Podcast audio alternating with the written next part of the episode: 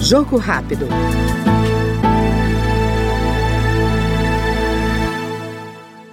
O deputado Fábio Macedo, do Podemos do Maranhão, elegeu a saúde mental como pauta prioritária para o seu mandato. Segundo ele, que é autor das leis que criam o Dia Estadual de Combate à Depressão e o Programa de Auxílio Psicoterápico para Pessoas com Depressão no Maranhão, o enfrentamento à doença não pode ser relativizado nem visto com qualquer preconceito. Segundo a OMS, hoje a depressão ela já é tida já como mal do século.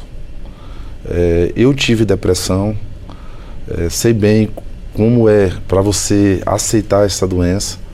E passei por momentos difíceis através da depressão. E me tratei e depois disso surgiu esse projeto de ajudar as pessoas que hoje estão com depressão e que às vezes não, nem sabem que está com a doença porque a depressão é uma doença como qualquer outra que precisa de, de um tratamento médico mas que, enfim, aí existe muitos tabus ainda em relação à depressão. Muita gente diz que é frescura, enfim. Então, o que precisa ser, é, além de ter projetos de leis é, voltados às doenças mentais, precisa também de mais esclarecimento sobre essas doenças. É, Para você ter ideia, o, o Brasil hoje é o país onde tem mais pessoas do mundo com problema de ansiedade. E em relação à depressão, o Brasil hoje está o quinto maior do mundo.